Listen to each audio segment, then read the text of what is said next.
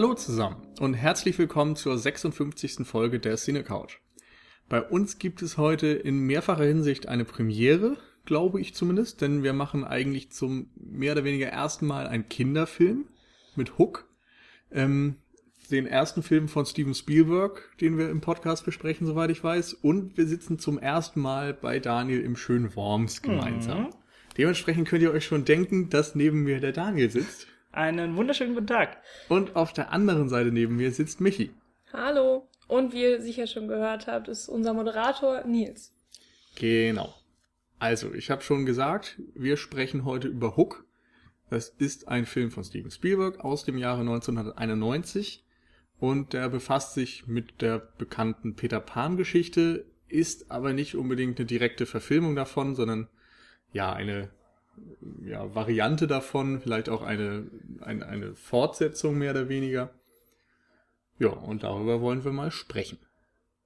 Ganz genau. Ähm, wenn ihr merken solltet, dass unsere Gedankengänge nicht so ganz Sinn machen irgendwann, dann liegt das schätzungsweise an der Hitze, die zurzeit ausgebrochen ist, weil wir sitzen hier bei gefühlt 35 Grad und die hatten wir auch, glaube ich, heute Nacht und das hat sich ein bisschen auf unsere Gehirnwindungen äh, äh, ausgewirkt, aber sei es drum, wir hoffen, dass wir das trotzdem hin hinbekommen und äh, das dürfte eigentlich kein Problem werden. Ja. Gleichzeitig äh, schwelgen wir immer so ein bisschen äh, in Nostalgie, denn wir haben alle ähm, den Film Hook bereits als ähm, Kinder gesehen oder eben ja schon vor einigen Jahren doch und ähm, können dann dementsprechend heutzutage den Film auch nicht mehr sehen, ohne daran zurückzudenken.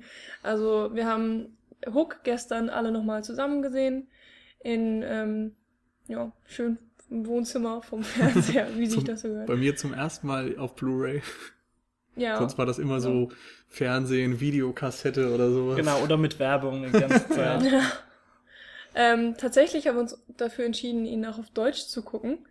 Ähm, ja, aus ja. reiner Nostalgie ja, im Grunde. Nostalgie Weil ich habe tatsächlich den Film noch nie auf Englisch gesehen. Ich kenne ihn wirklich nur aus dem Fernsehen auf Deutsch und jetzt eben gestern auch auf Blu-ray auf Deutsch mit äh, der schönen Robin Williams Synchronstimme. Ja. Man und kann noch vielleicht dazu sagen, dass Hook eigentlich gar nicht so als Meisterwerk gehandelt wird. Also der hat wohl gemischte Kritiken bekommen. Äh, bei uns müsst ihr davon ausgehen, dass wir alle aus dieser bekannten Nostalgie eher ja, subjektiv über den Film sprechen werden und den vielleicht ein bisschen besser finden als mhm. die Masse. Trotz seiner sechs Oscar-Nominierungen hat er bei IMDb eine Bewertung von 6,6 genau, momentan ja. und einen Metascore von, ich glaube, 53. Das ist natürlich immer die das Frage, sind Menschen, man... die keine Kindheit hatten. Das muss einfach ja, so gewesen ja, sein. Das ist ein, sind alles böse alte Männer, die keine die gerne Mami Kinder, haben. Zu, Kinder zum Frühstück essen und äh, Lars von Trier Filme gucken. Ja, auf jeden Fall. Gut, äh, wenn wir gerade schon so ein bisschen in Erinnerungen schwelgen, dann würde ich euch gerne einfach mal fragen, ja, mit welch, ob ihr mit diesem Film, so dem, dem Peter Pan-Mythos, äh, ja, den Peter Pan-Mythos vielleicht kennengelernt habt ein Stück weit, oder war das dann wirklich noch so mit der Disney-Verfilmung oder sogar noch mit früheren Verfilmungen? Oder vielleicht habt ihr sogar das Buch gelesen? Ähm, das Buch habe ich nicht gelesen. Ich kenne aber den Disney-Film, der ist ja schon ziemlich alt. 53. Hm, genau, von 53 ist er ähm, wahrscheinlich noch handgezeichnet. Ja, auf jeden Fall. Ja, ja Für eine Minute Film hätten sie ein Jahr gerechnet wahrscheinlich. Ja, äh, ich schieb's jetzt auf die Hitze, dass ich das nicht so schnell hingekriegt habe. Mm, genau, also an den kann ich mich auf jeden Fall ähm, erinnern, auch wenn es wirklich schon Jahre her ist, dass ich den gesehen habe und ähm, Ansonsten ist da, glaube ich, nicht viel. Ja, ich glaube, bei mir ist es auch so, dass ich den Film, oder bei mir ist es noch anders. Ich habe den Disney-Film nämlich gar nicht gesehen, obwohl ich glaube, dass der sich tatsächlich mittlerweile in meiner DVD-Sammlung befindet. das sollte ich vielleicht nochmal nachsehen. Ähm, aber ich habe ein Disney-Bilderbuch oder sowas zum Film gehabt, wo ich dann immer mal reingeschaut habe. Und ansonsten war, glaube ich, wirklich mein erster Zugang zu dieser ganzen Geschichte, mal abgesehen von Sachen, die man vielleicht mal so aufschnappt, weil Peter Pan ja doch ein Begriff ist. Das war tatsächlich der Film Hook. So, meine Mutter hat mich dann irgendwann mal vor den Fernseher gesetzt mit meiner Schwester, glaube ich, und dann haben wir uns den angesehen. Und sie fand Dustin Hoffman ganz toll, insofern war das der, das der perfekte Film für die ganze Familie. Wie war das Ähm, bei dir, Daniel? Bei mir war das so, dass äh, du hast gerade schon dieses Bilderbuch angesprochen. Ja. Davon hatten wir auch ganz viele. Und dann war es ja früher immer so, du hattest ja als Kind keinen Bock, das alles zu lesen. Du hast dann natürlich immer nur durchgeblättert. Und da hast du ja so diese, diese typische Motivik einfach schon kennengelernt von äh, Peter Pan und von dem Mythos. Äh, als Kind habe ich natürlich, wie fast alle Disney-Filme, den rauf und runter konsumiert. So, sobald, sobald er irgendwann kam, habe ich natürlich reingeschalten und habe den geschaut.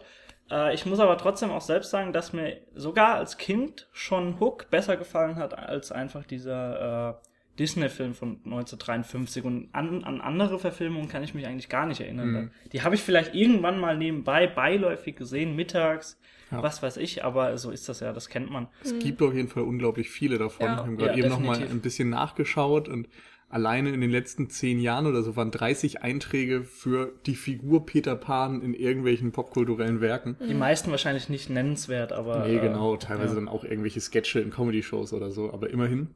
Genau. Es ist eben doch ein Teil der Popkultur. Aber so seit den Genau. 20er Jahren oder so, seit Stummfilmzeiten gab es Verfilmungen. Zuletzt 2003 nochmal eine ja, Schauspielerverfilmung, eben kein animierter Film. Und dann ähm, Finding Neverland hieß der, glaube Genau, ich. von Mark Forster. Genau, mit Johnny Depp. Werden wir vielleicht später nochmal drauf die zu sprechen Entstehung kommen, kurz, ja. erzählt. Äh, Das Buch wurde ja von J.M. Barrie Mhm, geschrieben. genau. Und ja, seine Geschichte wird im Grunde dann in dem Film ein bisschen erzählt. Ich kann mich noch daran erinnern, dass ich den Film unter anderem auch deswegen ganz gut fand, äh, weil die, die Sparte mit dem Krokodil ausgespart wurde, weil da hatte ich als Kind immer ein bisschen Angst davor. Dieses tickende Krokodil, was da im Wasser rumgeschwimmt ist und ja, Lust hatte, Hook zu verspeisen. Das fand ich immer ein bisschen gruselig. Und das wird in dem Film nicht behandelt. Also grandios für Kinder. äh, gut. Dann Ja, vielleicht äh, einmal grundsätzlich zur Peter Pan-Geschichte. Die meisten werden auch grob wissen, worum es geht, vermutlich. Mhm. Da kommt man ja eigentlich gar nicht dran vorbei. Michi, möchtest du? Du hattest das gerade eben ganz gut. Mhm. Also wir reden jetzt ähm, erstmal nicht über Hook, sondern eben über die die ähm, genau die Grund, wirkliche das Grundszenario genau, von das Peter Pan. Grundszenario von Peter Pan, ähm, die auch dem Buch entspricht. Ähm, da geht es einfach darum, dass Peter Pan ähm, eines Abends in das Zimmer von Wendy fliegt ähm, oder reinstolpert mehr oder weniger und seinen Schatten hinterherjagt, äh, den er wieder an seine Füße ähm, nähen möchte oder wie auch immer.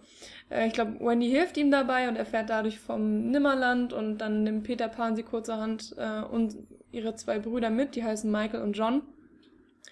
Ähm, ja, dann im Nimmerland ähm, lernen sie die verlorenen Jungen kennen, ähm, die dort zusammen mit Peter Pan leben und eben auch die Piraten und ähm, James Hook mit seiner Geschichte, wie er eben seine Hand verlor und äh, was es mit dem Krokodil auf sich hat und mit der Genau. tickenden Uhr. Hook ist so der Bösewicht und Erzrivale von Peter Pan. Genau. Und äh, was da genau passiert, weiß ich ehrlich gesagt nicht mehr, aber am Ende ist es dann auf jeden Fall so, nach den ganzen vielen verschiedenen Abenteuern, dass äh, Wendy und die, ihre Brüder dann ihre Eltern doch so sehr vermissen, dass sie am Ende des Films von Peter Pan wieder nach Hause gebracht werden.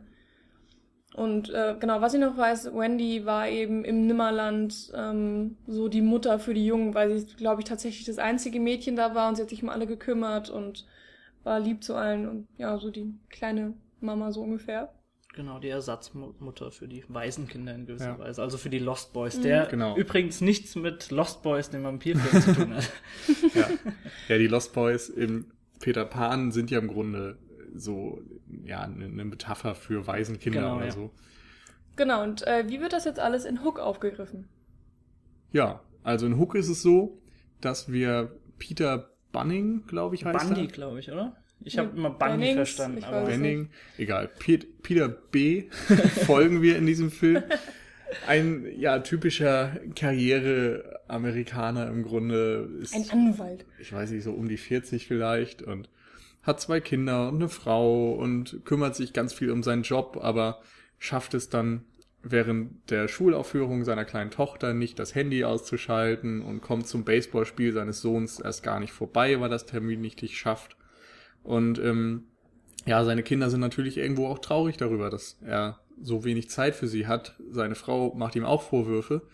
Und ähm, als sie dann nach London fahren zur Eröffnung eines neuen Krankenflügels zu Ehren von Wendy, der Großmutter von Peter, ähm, ja, da werden auf einmal die Kinder entführt. Und es stellt sich dann recht schnell heraus, dass es Captain Hook war, der die entführt hat und dass Peter B. eigentlich Peter Pan ist, aber von seiner Vergangenheit einfach ja nichts mehr weiß. Er hat es alles vergessen. Und nun muss er sich erstmal erinnern, was er damals getrieben hat, wie man fliegt und ja, kommt ins Nimmerland, wird erstmal ja an diese Welt neu gewöhnt und muss sich dort zurechtfinden und es schaffen, innerhalb von drei Tagen wieder zu Peter Pan zu werden, um seine Kinder von Captain Hook zurückzubekommen.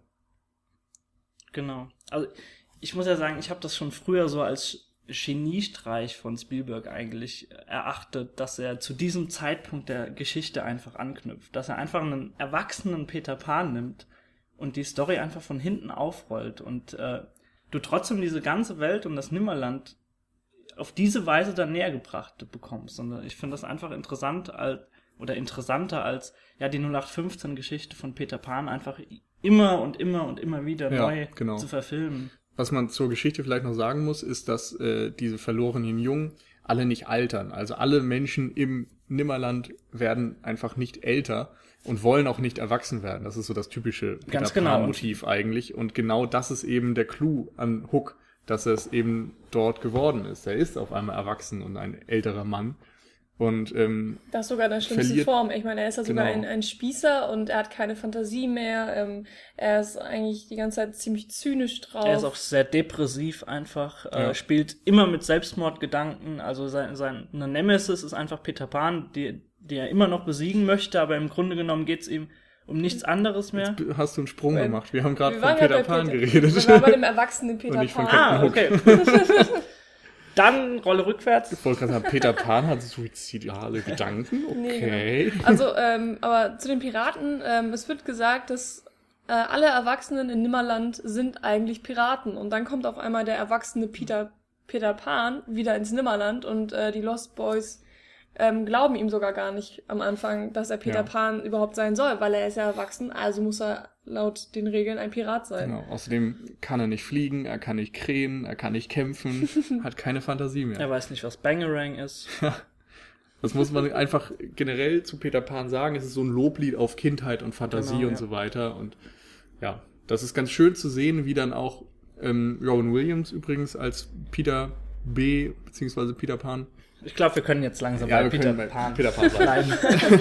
Es ist ganz schön zu sehen, wie er eben auch als Erwachsener so ohne jegliches Gefühl für diese Welt da reingeworfen wird und sich langsam damit arrangieren kann und dann irgendwo auch wieder Zugang zur Kindheit und zu Kindern überhaupt findet. Genau, an der Stelle muss ich jetzt auch sagen, dass ich es immer noch sehr, sehr passend finde, dass sie Robin Williams als Peter Pan einfach engagiert haben und in die Rolle gesteckt haben, weil ich finde, Robin Williams ist einfach so eine Person, der, der hat einfach so, auch im hohen Alter noch so verschmitzte, so kindliche Ja. Züge und kann das super verkörpern. Wir haben ja gestern kurz gelesen, dass die Stelle eigentlich an Calvin Klein gehen sollte, der das meiner Meinung nach auch grandios gemacht hätte, glaube ich, aber Robin an- Williams An ist Otto aus Ein Fisch namens Wanda denkt. genau das beispielsweise, aber hätte er, glaube ich, auch sehr gut gekonnt. aber Robin Williams äh, ist der Rolle mehr als gerecht. Er ist Ja. vielleicht noch mal ein bisschen lieber als Kevin Klein. hm? also- ja, ein bisschen kindlicher eben. Ja. Und das ist ja typisch Spielberg, gerade für diese Ära im Grunde. Also er hat ja mit E.T. so dieses Kinder-Fantasy-Science-Fiction-Ding so ein Ja. bisschen begründet. Und ähm, Hook trifft das vom Tonfall auch, würde ich sagen. Also eben Ja. auch sehr kindgerecht, sehr fantasievoll und so weiter. Er rollt das vielleicht ein bisschen anders auf, das Ganze, Mhm, weil, weil du es einfach auch in einem anderen Genre äh, situieren musst, aber äh, im Grunde genommen hast du recht, ja. Also es geht ja auch da um ja das, das Verlorensein und so äh, oder an die Fantasie und, und ja, vielleicht auch so ein bisschen das Fernweh einfach von dem kleinen Mhm. Jungen und dass äh, das von außerhalb so der einzige Freund kommt, äh, den er finden kann in diesem Leben und äh, im Grunde genommen geht's da, ja, schlägt in dieselbe Ja, es ist vor allem ja auch dieses, dass alle Menschen in E.T. erstmal gegen E.T. sind und nur die Kinder haben irgendwie ein Ja. offenes äh, Wesen und gehen auf den zu und merken, dass er überhaupt nicht gefährlich ist. Und das merkt man eben dann auch an Hook, dass dort eben diese kindliche Sichtweise gefeiert wird. Genau.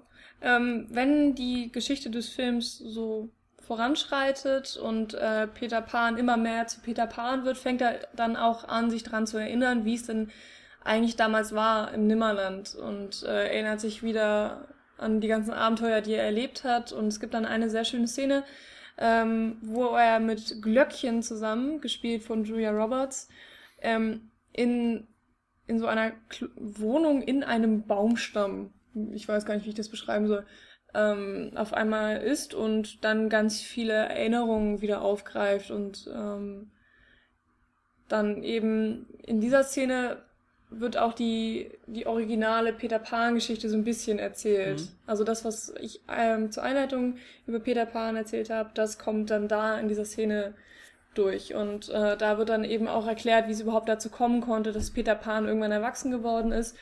Ähm, denn er hat sich verliebt.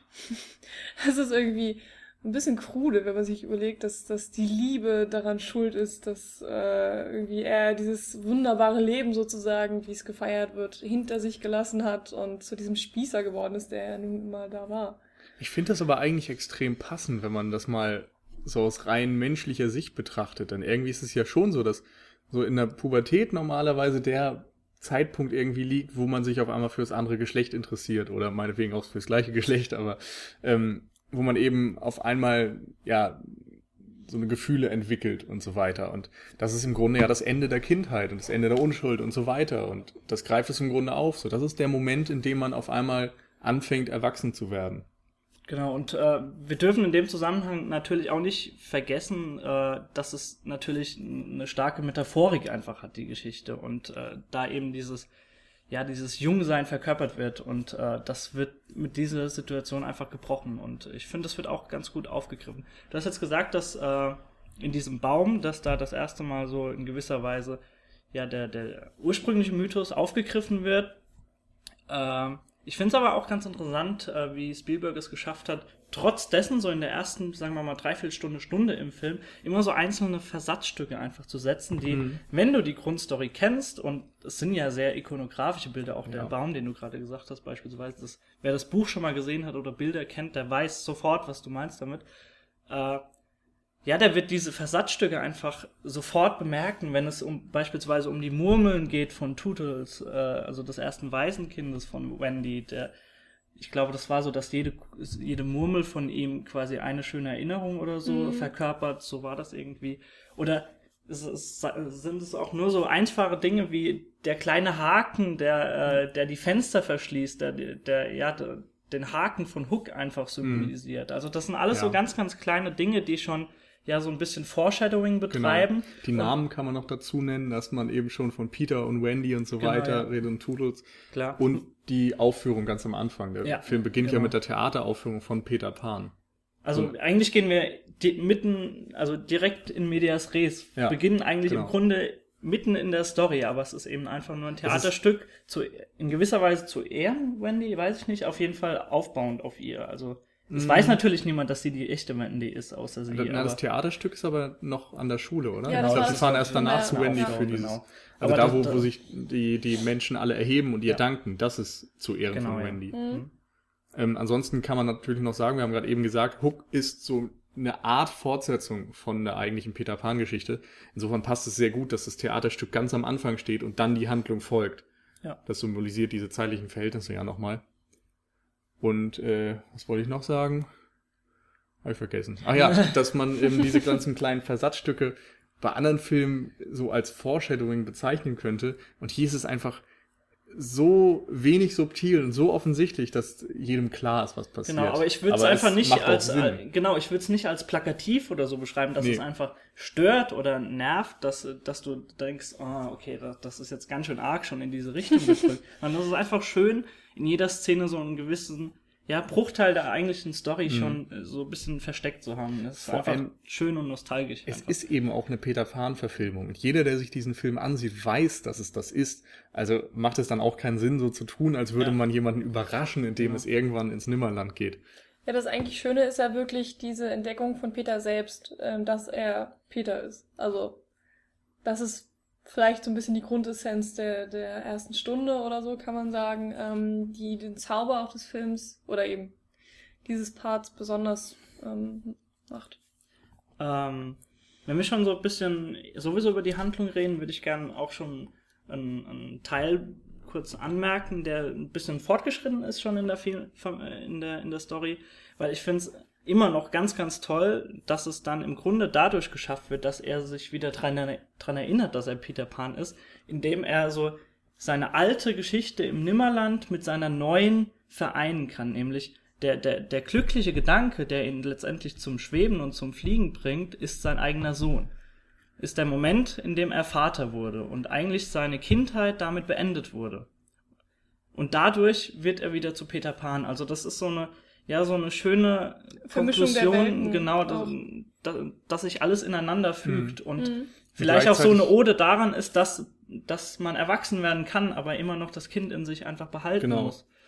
Ich wollte gerade sagen, es ist ja eben ja. nochmal dieser Hinweis auf ein Ganz Kind, genau, ja. dass das eben der schöne Gedanke ist. Und das ist bei Spielberg ja generell fast immer vorherrschend. Ja, man sieht es halt auch ähm, an der Figur von Großmutter Wendy, gespielt von, von Maggie Smith. Maggie Smith, oh, danke. Ähm, die auch zum Beispiel. Beziehungsweise in, hm? in Jung gespielt von Gwyneth Paltrow. Genau, ja. Ja, stimmt. Ähm, ähm, Jetzt bin ich raus. Ja, also es geht halt, also an, an dieser Figur, an, ähm, an der Großmutter Wendy wird halt auch irgendwie gezeigt, dass auch das, das Leben in der normalen Menschenwelt ähm, toll sein kann und ähm, sie wird ja wirklich von allen verehrt und geliebt und ähm, ganz am Anfang des Films wird schon gezeigt, wie viel sie erreicht hat und, und wie vielen Menschen sie eine Freude bereitet mhm. hat, einfach dadurch, dass sie halt geholfen hat ähm, und die Mittel genutzt hat, die ihr zur Verfügung standen, also sowas und ähm, dadurch sieht man eben, es gibt auch Gutes in der normalen Welt so ja. ungefähr mhm. und gleichzeitig gibt es auch mit Hook sozusagen das Böse im Nimmerland, obwohl da eigentlich so eine Utopie vorherrscht mit dem, äh, wir werden nicht erwachsen, wir machen alles, was wir wollen, wir haben den Spaß unseres Lebens und trotzdem gibt es da irgendwie diese böse Bedrohung. Also es ist eine sehr interessante Durchmischung, die es so auf allen Seiten gibt. Wo wir jetzt gerade schon bei Hook sind, da können wir vielleicht noch mal ein bisschen ausführlicher drüber reden, denn nicht nur Robin Williams ist perfekt gecastet, auch Captain Hook beziehungsweise Dustin Hoffman als Captain Hook. Und Smee oh, eben richtig, auch. Sein Koch und quasi kongenialer Partner, ergebener Partner. verkörpert von Bob Hoskins. Ja. Also leider kürzlich verstorben. Ja. Ähm, also ich muss sagen, das ist eine, das ist echt eine kongeniale Dynamik, die sich da einfach entwickelt in den, also sie haben ganz, ganz wenige Szenen, wenn sie beispiel, wenn er beispielsweise diesen Plan ausheckt oder ja im Grunde genommen schon wieder in so Selbstmordgedanken verfällt und dann sagt, halt mich halt bloß mich nicht, halt mich bloß nicht ab.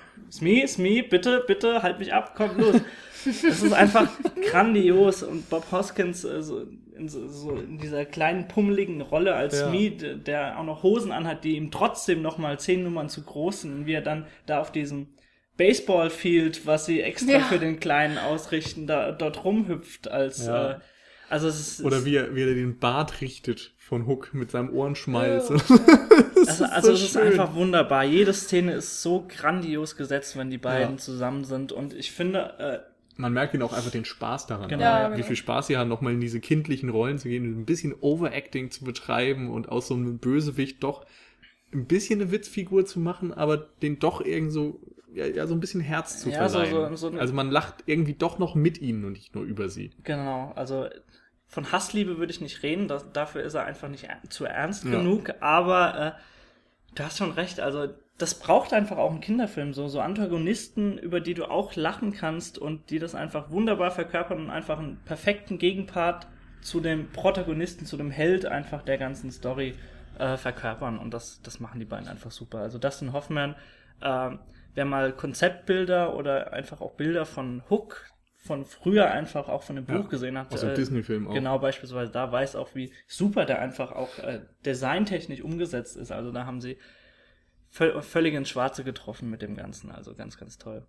Ja, da geht's natürlich nicht nur um die Kostümierung, sondern auch um äh, die Sets ja. als Ganzes, äh, weil das Nimmerland besteht ja zum einen Teil aus ähm, dieser Piratenbucht mit dem ganz großen Schiff von Hook, auf dem man sich sehr oft befindet.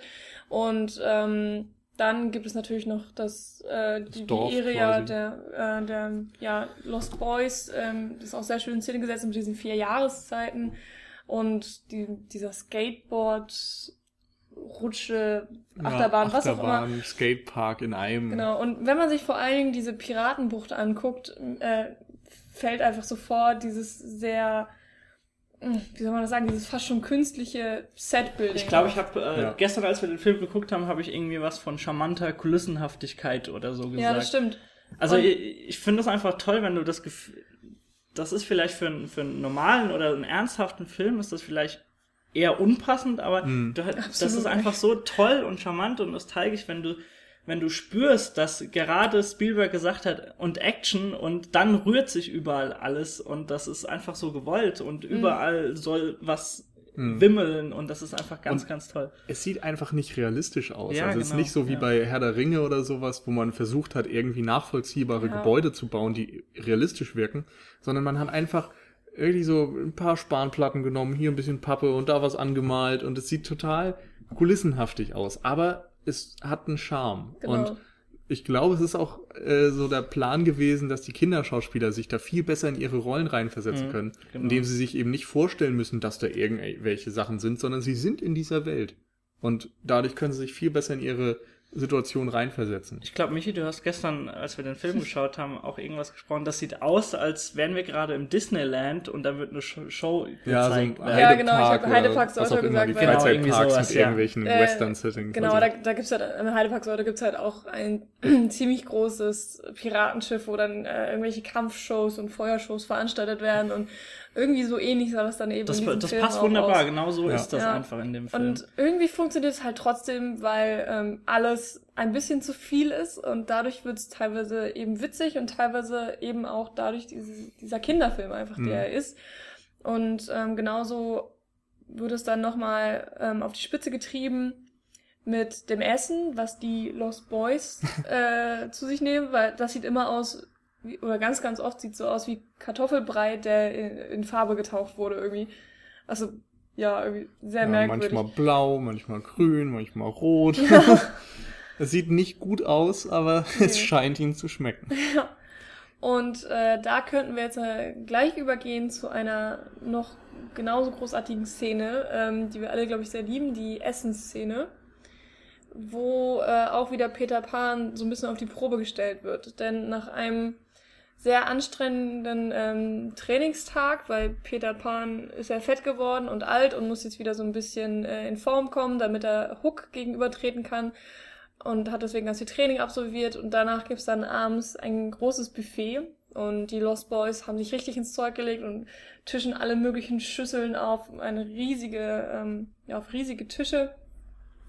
Und dann möchte Peter Pan unbedingt was essen und die Schüsseln werden aufgemacht und dann kommt da irgendwie nur so Dampf raus. Also es ist irgendwie gar nichts drin und Heiße Luft. Genau. Und er möchte ja unbedingt was essen und ähm, fragt dann ganz hilflos auf Glöckchen, glaube ich, äh, ja, wo denn das Essen ist, so ungefähr. Mhm. Und er wird auch, ich glaube, sogar noch gefragt, möchtest du das noch essen? Und er hat gemeint, nein, ja, bitteschön. genau, Kannst meinen leeren Teller haben, kein gibt den Problem. leeren Teller so ungefähr weiter.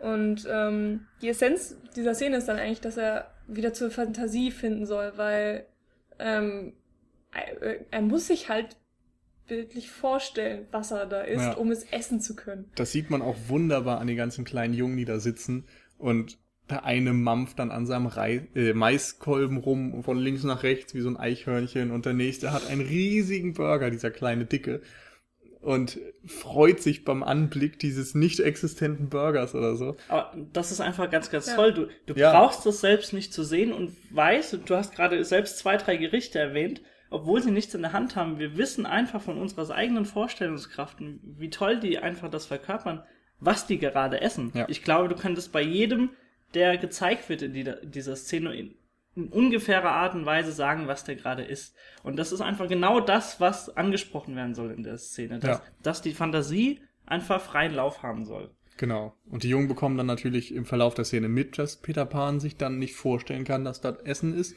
Und ihr Anführer, der Nachfolger quasi von Peter Pan, Rufio, der, Oder Rufy. Oh. Rufio, äh, ja, den ich auch sehr cool finde. Da hat äh, so einen asiatischen Touch, auch so mit ein bisschen diesem typischen Karate-Ding Ja. und Schwertübergabe und was weiß ich, was da noch so drauf anspielt. Ähm, ja, er fängt dann an, Peter Pan zu beleidigen, so als der alte Mann, der er ist eben.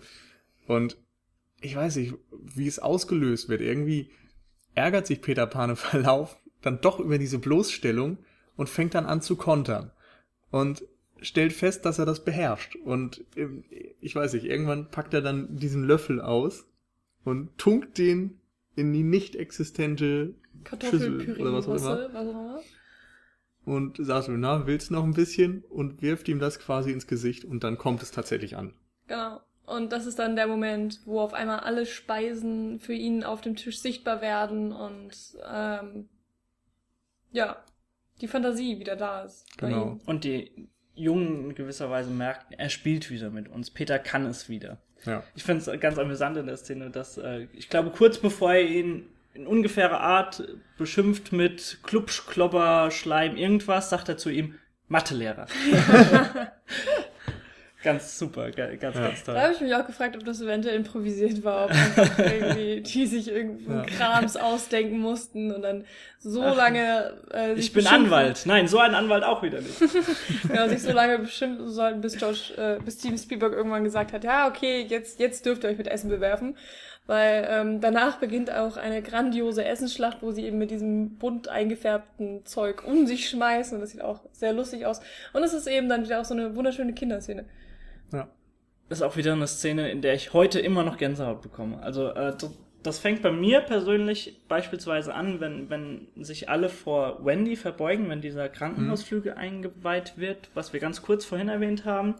Wenn beispielsweise, wenn, wenn Peter Pan äh, ins Nimmerland kommt und äh, die Lost Boys ja sich hinter Rufio stellen und ihm einfach nicht glauben und dieser kleine oh, ja. süße Junge bleibt stehen und er beugt sich runter und er betatscht ihn und versucht so die Falten, die sich mittlerweile gebildet haben, alle so glatt zu ziehen und äh, so ja ganz ja er möchte die Gesichtszüge von Peter Pan wieder Genau, finden. aber so, er toucht ihm einfach so ganz, ganz, ja. ist so einfach kindlich und ohne, irgendwie ohne Reue und sonst was. Äh, ohne Scham. Ohne Scham greift ihm ins Gesicht und zieht seine Falten glatt und sagt dann irgendwann, oh ja, da ist unser Peter.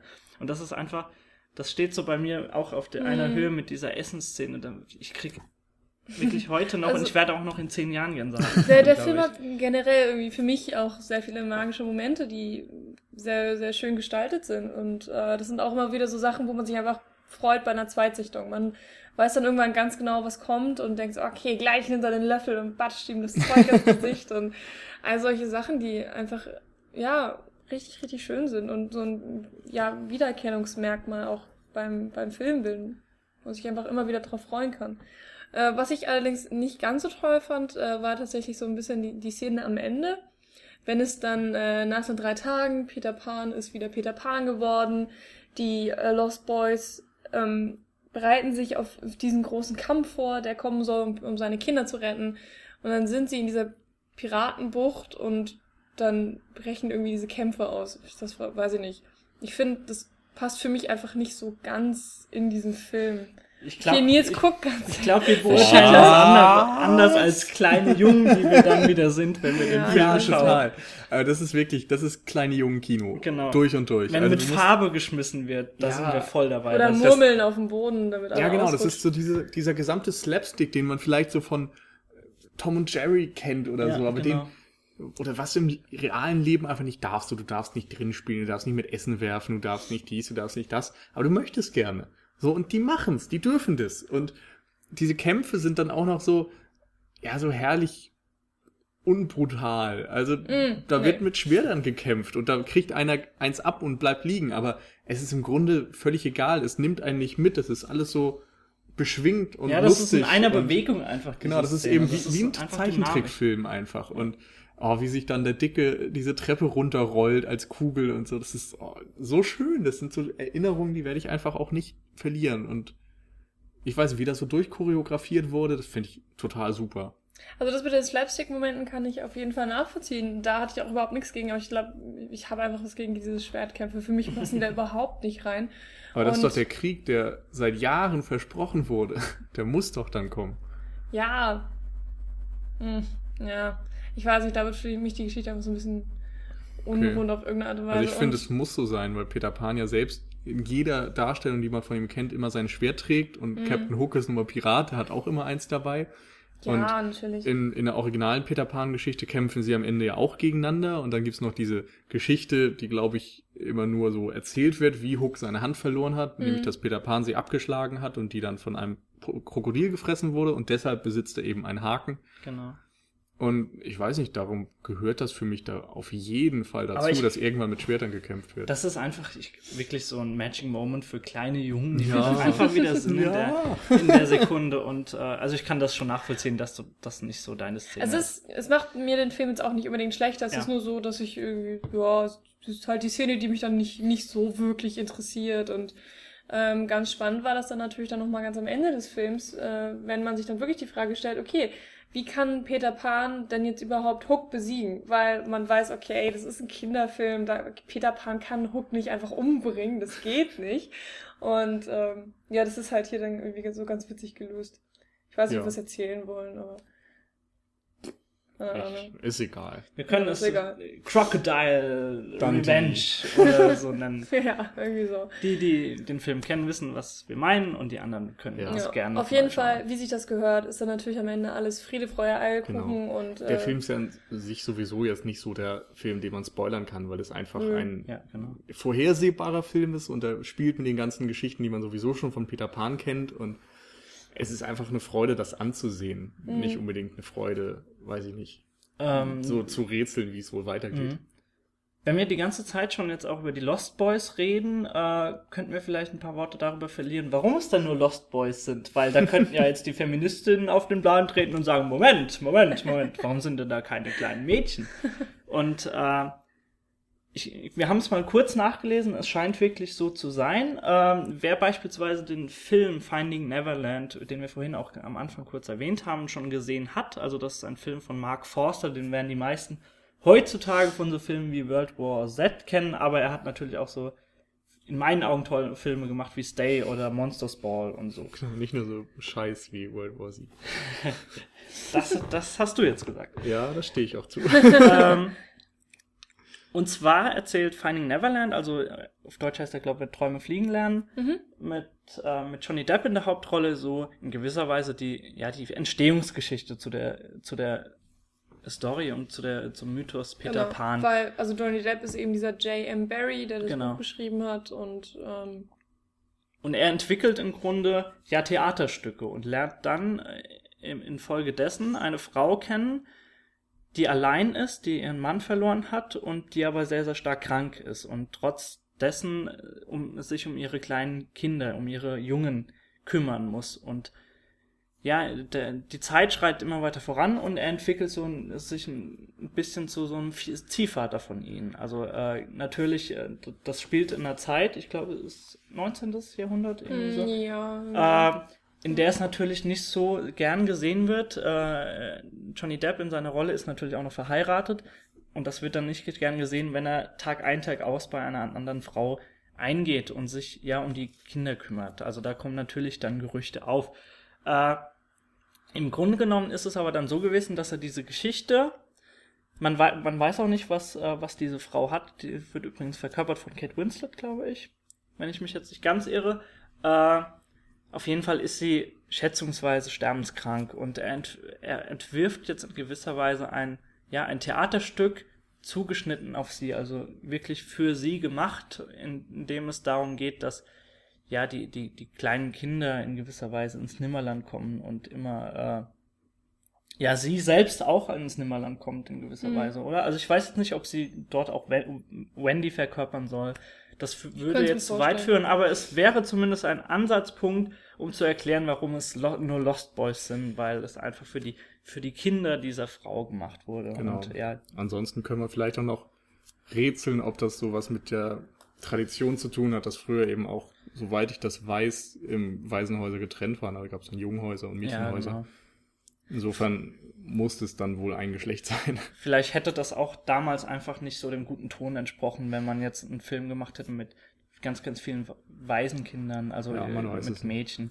Können wir jetzt nur Äh, spekulieren. Für den Film passt es ja ich, halt Genau. auch ganz gut. Ich meine, keine Ahnung, kleine Jungs kämpfen gegen Piraten. Das ist schon alles irgendwie sehr männlich geprägt und. Und es gibt Also- ja immerhin die Tochter von Peter Pan. Genau. Ich hatte trotzdem auch das Gefühl, dass einige Piraten zwar Bärte hatten, aber ganz schön weiblich rüberkamen und auch mit den Stimmen. Also ich glaube, da waren ein paar Frauen versteckt. ja, Es gab ja zumindest auch so Kurtisanen quasi, Ja, oder? ja. Prostituierte, ja. Das wollte ich jetzt nicht so sagen.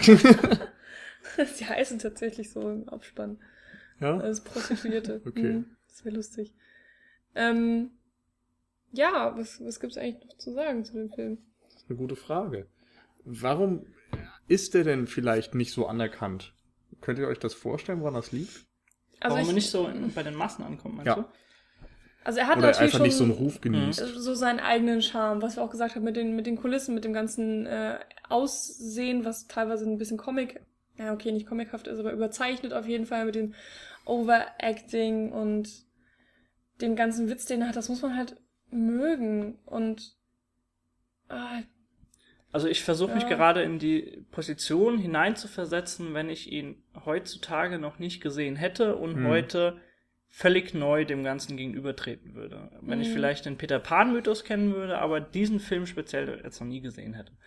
Äh, ist natürlich immer schwierig, sich da reinzudenken. ja, also ich bin jetzt auch eine Person, die die es jetzt nicht so schwer hat, das Kind im Manne so zu behalten. Deswegen hätte ich, glaube nicht so die Probleme damit. Aber ich, ich kann mir schon vorstellen, warum Leute vielleicht dann Probleme damit haben, wenn sie, wenn sie diesen nostalgischen Schalter einfach nicht umlegen können oder Ja. der gar nicht existent einfach ist bei ihnen. Aber ich finde es halt stimmt. irgendwie schwierig, weil zum Beispiel Filme wie E.T., ähm, die sind genauso kindlich und, und haben genauso ihre Fehler Die und Macken Goonies. und so weiter. Und die Goonies, genau, das sind alles Filme, die ähm, auch hohe Wertungen im Internet erzielen und so. Ja. Und die Leute, die diese Filme bewerten, sind logischerweise keine, keine Kinder, die den Film Mhm. gerade äh, mit ihren Eltern auf der Couch gesehen haben. Die gehen natürlich nicht auf IMDb, sondern das sind äh, größtenteils natürlich alles Erwachsene. Also vielleicht kam der Film auch einfach zu spät. Also wir haben ja gesagt, 91, Mhm. E.T. war 82, glaube ich. Ich weiß jetzt nicht, wann Goonies rauskam, wahrscheinlich auch 84 oder sowas, Auch also Anfang 80ern der auf jeden 80er Fall. Das ist natürlich nochmal eine Spanne, die dazwischen liegt. Und vielleicht wollte man dann einfach irgendwann diese 80er-Schiene mit ein bisschen Kitsch und bisschen märchenhaftem Touch und so weiter. Vielleicht wollte man das einfach nicht mehr sehen. Andererseits, ne, Kevin allein zu Hause oder so, hat auch irgendwie Ja. Seine auch Fans den gefunden. 90ern, Aber ich glaube, der hat jetzt auch wahrscheinlich nicht so die kritische Anerkennung bekommen. Mhm. Das war auch Anfang der 90er, Mhm. ja. Vielleicht waren die Erwartungen an Steven Spielberg irgendwie auch zu Ja, ich hoch glaube, oder so. der Film hat es einfach auch schwer, wenn du die Filmografie von Steven Spielberg einfach Mhm. voraussetzt, auch zu diesem Zeitpunkt schon, hat es ein Film wie Hook, wenn er nicht die Massen so abholen kann, hat's, glaube ich, schwer auf den ersten Blick. Also Ja. äh, da ist schon einiges an Qualität geboten. Muss man einfach so sagen. Ja. Ja. Ich finde nur, ist natürlich eine rein subjektive persönliche Einschätzung, Mhm. aber ich finde den persönlich noch einen Ticken besser als E.T. oder Goonies. Muss dazu auch sagen, dass es bei mir eben doch auch noch eher eine Kindheitserinnerung ist. Also Goonies habe ich tatsächlich vor ein paar Wochen mal zum ersten Mal gesehen. äh, Ich hab, also ich habe mal wieder geschaut, vor ein paar Wochen, aber tatsächlich Das ist natürlich wieder. dann auch wieder so ein bisschen unsere Generation. Ja, genau. Also ich meine, ich bin 91 geboren und gerade wo Guter Hook dann, Jahrgang, ne? Ja, auf jeden Fall. und bin dann irgendwie so ein bisschen mit dem aufgewachsen, weil er da dann dauernd im Fernsehen lief. Aber pff, ich weiß nicht, Ähm. Goonies könnte ich jetzt nicht sagen. Ich habe das Gefühl, der lief nicht so oft im Fernsehen. Oder zumindest das wurde mir das dann nicht von meinen Kabel-1-Film Eltern so nahegelegt und in dem Alter, wo man dann solche Filme schaut, sucht man sich das ja meistens nicht selbst aus. Mhm, genau. Hm. Was mir tatsächlich gerade äh, auffällt, so als kleine Besonderheit von Hook auch, dass es, mh, wie wir schon gesagt haben, ein Kinderfilm durch und durch ist, aber kein Kind die Hauptrolle hat, sondern ein Erwachsener. Ähm, und wenn wir jetzt genannt haben, die Goonies und äh, E.T. und so, es ist immer irgendwie ein kleines Kind gewesen. Und klar, Kinder spielen in Hook auch eine große Rolle und äh, Hm. sind, sind ein großer Bestandteil des Films und ähm, sorgen auch ja dafür für eine bestimmte Stimmung einfach, die, die produziert wird. Ähm, aber es ist irgendwie doch schon was, was Besonderes, weil mir, glaube ich, so jetzt gerade spontan kein anderer Kinderfilm Ja, einfällt, stimmt. ähm, wo das so eine Art von Mischung hat, beziehungsweise wo eben, wo eben ein Erwachsener irgendwie, d- ja, die die Hauptrolle Hauptrolle bekleidet. hat. Da Das ist kurz- einfach sehr Um da ungewöhnlich. kurz anzuschließen, wisst ihr zufällig gerade, wo man den einfügen muss in der, in der Historie von Robin Williams? Äh, was Nee. war denn zu der Zeit? Boah, war, war das so Dead Poets Society, Patch Adams? Ist das diese Zeit Also gewesen? ich glaube, die kam fast noch, also zumindest Patch Adams müsste später sein. okay, Also Dead Poet war da bin Bei mir gerade echt Poet nicht sicher mit den war das Ende der Zeiten. 80er? Der Pose Also- oder war das schon 90er? Ich bin mir nicht sicher. Ähm, ich weiß, dass es äh, im Film, also in Hook, äh, wenn Toodles ganz am Ende aus dem Zimmer, äh, aus, dem, aus dem Fenster fliegt, sagt er, seize the day. Und ähm, das ist auch einer der Leitsprüche von Dead Poet Society und äh, ich glaube, das wollte dann halt alles so mit Okay. da anknüpfen. Aber also ich habe das halt im Internet gelesen, dass eben dieser Satz eine spezielle Bedeutung für Robin Williams hat und ähm, Hm. Also wahrscheinlich dann Dead Poets Mhm. Society vorher. Ich glaube, das war auch fast so sein erster großer, oder? so die erste Peak. Wann Ja, war denn noch hier im Zeit des Erwachens? Ist er noch nicht auch drin? Awakenings, der war Ja. 89. Ja, guck mal. Also, soweit ich mich Also dann war das wahrscheinlich. Können wir aber schon sagen, dass es so eine Hochphase auf jeden ja, Fall von Robin ja, Williams definitiv. war. Danach kam er noch äh, Fisher King von Genau, Terry ja. Gilliam, glaube ich. Wann war Mrs. Doubtfire? Das muss Mitte der 90er so, Okay. Ende der 90er gewesen sein. Ich glaube, da sind wir auf, kam sehr, dann auch noch. auf sehr dünnem Eis. Wir sollten äh, vielleicht zu einem anderen Punkt gehen. Aber mir fällt gerade, äh, gerade wenn wir über äh, E.T. und so, äh, ist mir so die Freundschaft auch zwischen George Lucas und Steven Spielberg aufgefallen. Und äh, da gibt's eine ganz, ganz tolle Anfangsszene, nämlich wenn sie das erste Mal aus dem aus dem äh, London. Fenster fliegen, aus London heraus, ins Nimmerland fliegen, da siehst du zwei Menschen auf der Brücke sich küssen. Und das ist in der Tat wirklich George Lucas, gell? Und Und, Prinzessin Carrie. Fisher. Und Prinzessin Lea. Ja, Das ist ganz, ganz toll. Das haben wir gestern auch erst erfahren, aber äh, man kann es halt vor allen. Dingen auch überhaupt nicht sehen. Nee, Ja, die sind aber- doch viel zu klein. genau. Aber es ist lustig, wenn man das dann irgendwie Ja, im Abspann liest diese oder so. Beziehungen sind einfach toll bei Steven Spielberg und George Lucas. Man kennt das ja auch bei E.T., dass, äh, dass da ein kleiner Yoda an Halloween Mhm. herumläuft. Und äh, Mhm. bei Star Wars wiederum gibt's ja diese, diese äh, Ratsversammlungen, wo du dann unten so Wesen siehst, die, die wie E.T. einfach, äh, wie Ja. diese Rasse geformt sind. Ja, also, genauso in Indiana Jones, wenn er in irgendeine Höhle geht, dann sind auf einmal äh, C3PO und Genau, R2D2 in irgendwelchen Hieroglyphen an Ich finde das schön, wenn man so Freundschaften einfach in so kleinen Filmszenen versteckt. Ja, das sind einfach so, so nette Gimmicks. Ja, irgendwie. genau. Das Ganz süß. wird keiner sehen, aber ist natürlich schön für die Leute, die sich dafür interessieren. Genau. Ja. Äh, habt ihr noch andere Punkte? Ich hätte nämlich noch eins, was ich gerne erwähnen würde, was mir so gestern aufgefallen Erzähl. ist. Und zwar äh, fand ich es ganz interessant oder ist mir aufgefallen, dass je kindlicher oder je mehr Robin Williams als Peter Pan äh, wieder in seine Rolle kommt, desto verspielter wird auch ein bisschen so die ja, die Kamera, Kameraarbeit in gewisser Weise. Also am Anfang hat man ja schon so diese eine Schattenszene, wenn er wirklich noch telefoniert und seine Kinder ihn eigentlich nur stören und dann, dann sieht man dieses in dieser Szene, wie der Kleine von ihm ja weiter weggeht oder näher, nee, näher geht natürlich zur, zur Birne, zu der, zu der Glühlampe und immer größer wird und immer bedrohlicher Mhm. auf der, der Wand wird. Also das ist, das war in meinen Augen noch so eine relativ steife Schattenszene und Schattenspielereien kennt man ja einfach von Peter Pan. Und je kindlicher das einfach wird, ist mir aufgefallen, äh, ja, wie toller das einfach auch auf der Bildebene umgesetzt wird. Also er, er fängt dann auf einmal auch im, in, im Schlafzimmer wieder an, mit seinem Schatten zu spielen und auch in den, äh, in den Flashbacks beispielsweise. Aber er, er, du siehst dann beispielsweise auch seinen Schatten im Nimmerland bei, bei den Lost Boys, wie er ihn so fordert, folge mir, folge mir auf den Stein und dann Mhm. ihn irgendwo hinführt. Ja. Und in der Szene guckt er beispielsweise sogar auch in die Kamera. Also er sieht den Schatten an, guckt in die Kamera und rennt dann los. Also das ist alles so ein bisschen verspielter und so ein bisschen freier einfach Mhm. in den, äh, ja, in den Gegebenheiten. Das fand ich ganz nett einfach. Was ich noch ganz interessant fand, äh, war die Beziehung zwischen Peter Pan und Glöckchen. Hm? Ähm, weil Glöckchen ähm, auch eine sehr wichtige Rolle im Film hat. Sie bringt zum Beispiel ähm, den erwachsen gewordenen Peter B. überhaupt ins Nimmerland.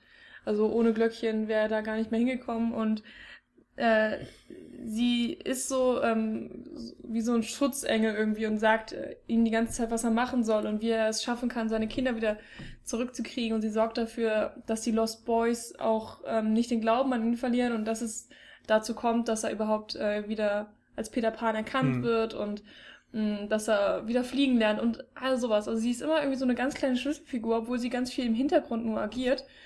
Und dann eben diese Szene im, in dem Baum, wo wir drüber gesprochen haben, da war sie eben auch ein sehr wichtiger Hilfesteller.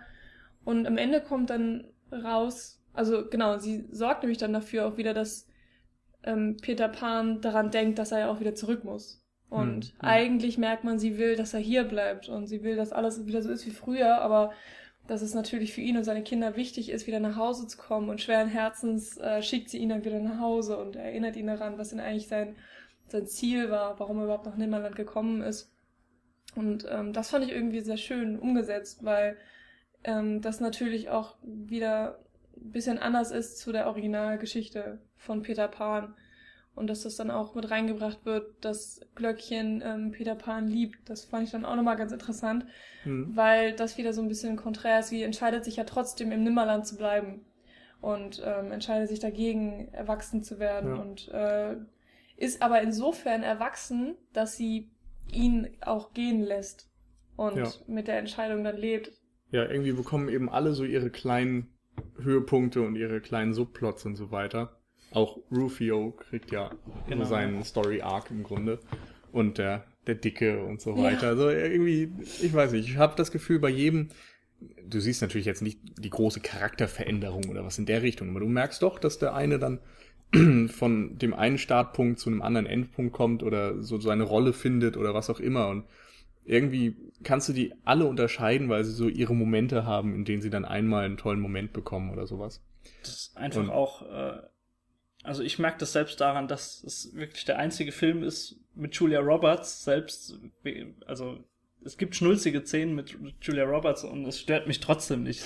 Spätestens da merke ich, dass, äh, dass das einfach wunderbar einfach so pointiert gesetzt ist, dass jeder einfach seine Szene hat Ja. und das passt Ja, und einfach. das ist einfach harmonisch. Gleichzeitig könnte man vielleicht sagen, jeder Zuschauer findet vielleicht so seine kleine Lieblingsperson. Oder jeder hat so Mhm. einen Lost Boy, den er vielleicht ein, äh, ganz besonders findet und an Ja. den er sich ganz besonders erinnert. Und ähm, natürlich gibt es auch sehr viele Lost Boys, die keinen Namen haben, die einfach im Hintergrund rumrennen und für die Masse da sind. Das ist ja bei den Piraten genauso. Du kannst dich äh, nur an sehr, sehr wenige Piraten wirklich richtig erinnern.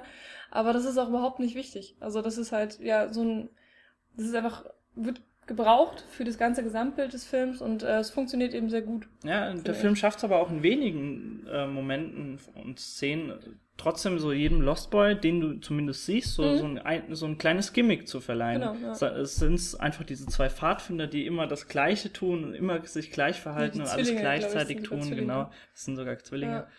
Oder eben der etwas rundlichere, also das ist äh, sehr, sehr harmonisch alles, Ja. ja. Was Also ich wenn- noch toll fand, war äh, Smees Geschichte, dass sich ja dann auch, obwohl er der eigentlich treu ergebene Diener von Captain Hook ist, der sich ja dann doch so ein bisschen gegen den stellt Mhm. und am Ende ja dann auch so seine Belohnung quasi Mhm. bekommt dafür. Das fand ich auch noch ganz nett. Ja, das stimmt.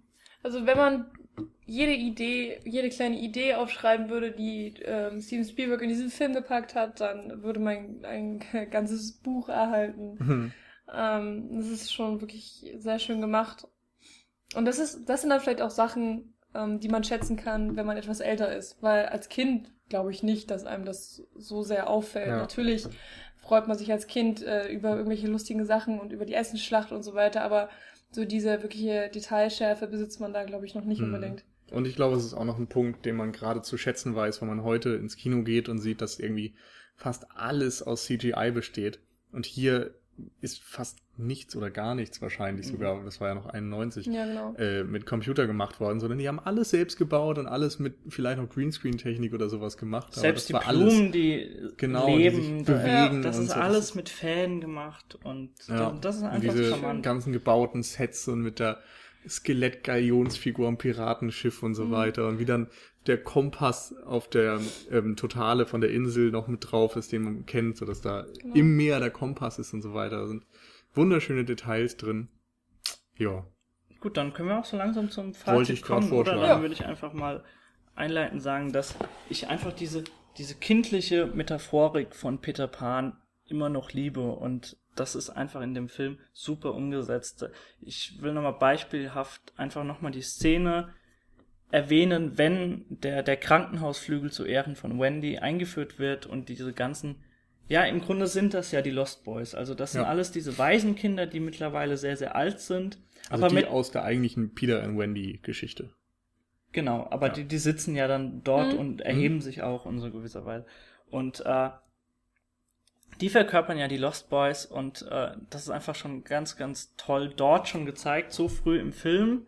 Zum einen, dass äh, ja, dass, dass, dass das diese Lost Boys sind, dass, also sie stehen ja alle auf und haben schon diese Gimmicks, also sie, der eine fasst sich, glaube an die Augen und also das sind alles so, Also du meinst, diese, jeder hat seine eigene Geste, so er Verhaltensmuster und so, genau. Mhm. Und dort wird einfach schon symbolisiert, dass, dass das alles symbolisch und metaphorisch wunderbar funktioniert und dass das ein, diese Menschen sind alt geworden, aber sie hatten einfach ein ganz, ganz tolles Leben und haben ja das Kind einfach in sich behalten. Und äh, das ist einfach so, so die Ode, die einfach diese Geschichte schreibt. Und äh, wie gesagt, was ich schon erwähnt habe, ich kann nicht genug schätzen und nicht genug betonen, äh, wie toll ich das finde, dass nicht der, der, die, die 0815 Story einfach neu verfilmt wurde, sondern dass an einer komplett anderen Stelle dieser Story angesetzt wurde und äh, so mutig war auch äh, bei diesem Film mit einem erwachsenen Protagonisten das alles so aufzuziehen, wie sie es gemacht haben und es trotzdem wunderbar klappt und es harmonisch funktioniert einfach, dass Robin Williams mit den Lost Boys interagiert und dass das alles so stimmig funktioniert und ich werde den Film, wie gesagt, auch echt noch in zehn Jahren gucken und genau bei den gleichen Szenen Gänsehaut bekommen. Das, das kann ich, da kann ich jetzt schon Brief und äh, Siegel drauf geben und das ist ganz, ganz toll. Also wer ihn wirklich noch nicht gesehen hat und das Kind im Manne oder in der Frau äh, sich behalten hat, wird ganz, ganz, ganz, ganz viel Spaß mit dem Film haben und äh, einen schönen Ja. Abend erleben. Also viel Spaß schon mal Genau. damit. Der Meinung ähm, bin ich eigentlich auch und ich glaube, mir ist jetzt so vielleicht durch die Besprechung des Podcasts äh, eigentlich klar geworden, dass es, also für mich ist es, glaube ich, eher so ein Film, der das Leben an sich preist. Und ähm, natürlich geht es immer darum, ne, dass man irgendwie sich ein Stück Kindheit behalten soll, aber ich glaube, es ist wirklich ein Film, der zeigt, äh, wichtig ist, was du aus deinem Leben machst. Und ähm, wenn du ein guter Mensch bist, dann wirst du eben auch ähm, so Karma-mäßig äh, Gutes, genau, tust du Gutes, wird dir Gutes widerfahren. Irgendwie, das ist für mich so ein bisschen die Botschaft des Films und es ist einfach alles sehr, sehr schön umgesetzt. Ähm, und ja, ich kann wirklich nicht verstehen, warum der Film nicht so gut äh, aufgenommen wurde. Und ich, wenn ich mal irgendwann so vielleicht in 10, 15 Jahren Kinder habe oder so, dann werde ich denen auch eher Hook zeigen als einer dieser neumodernen, eher nervigen Kinderfilme. Tja, definitiv. Ähm, ich kann mich auch anschließen. Toller Film. Im Grunde wurde alles gesagt. Wie gesagt, Kritikpunkte könnte man anbringen für die doch recht deutliche Moral, für einen gewissen Kitsch-Faktor vielleicht. Wollen wir aber nicht. Aber genau, man, das ist einfach ein Film, bei dem man darüber super hinwegsehen kann, weil er so eine tolle kindliche Stimmung und Atmosphäre verbreitet. Und ja, also wie gesagt, geht mit der richtigen Erwartungshaltung daran, dann kann eigentlich, glaube ich, nichts schiefgehen. Ja, dann kommen wir hiermit zum Ende. Verweise noch mal kurz darauf, dass wir uns freuen, wenn ihr uns Kommentare schreibt oder so, ob bei Twitter oder bei Facebook oder auf unserer Homepage www.cinecouch.net. Ähm, ja, wir freuen uns, wir antworten auch und ja, bewertet uns gerne bei iTunes. Genau. Sagt uns gerne, ob ihr vielleicht gar nichts mit Hook anfangen könnt, ob ihr vielleicht lieber die Grundstory seht und ja, so auf den Disney-Film schwört oder auf andere Zeichentrickfilme davon. Vielleicht ist das ja gar nichts für euch. Äh, sagt es uns, wir diskutieren gerne mit euch und dann sehen wir uns oder hören uns vielmehr wieder nächste Woche mit anderer Besetzung und mit anderem Thema. Genau. Dann bis nächste Woche. Wiedersehen. Ciao, ciao. Tschüss!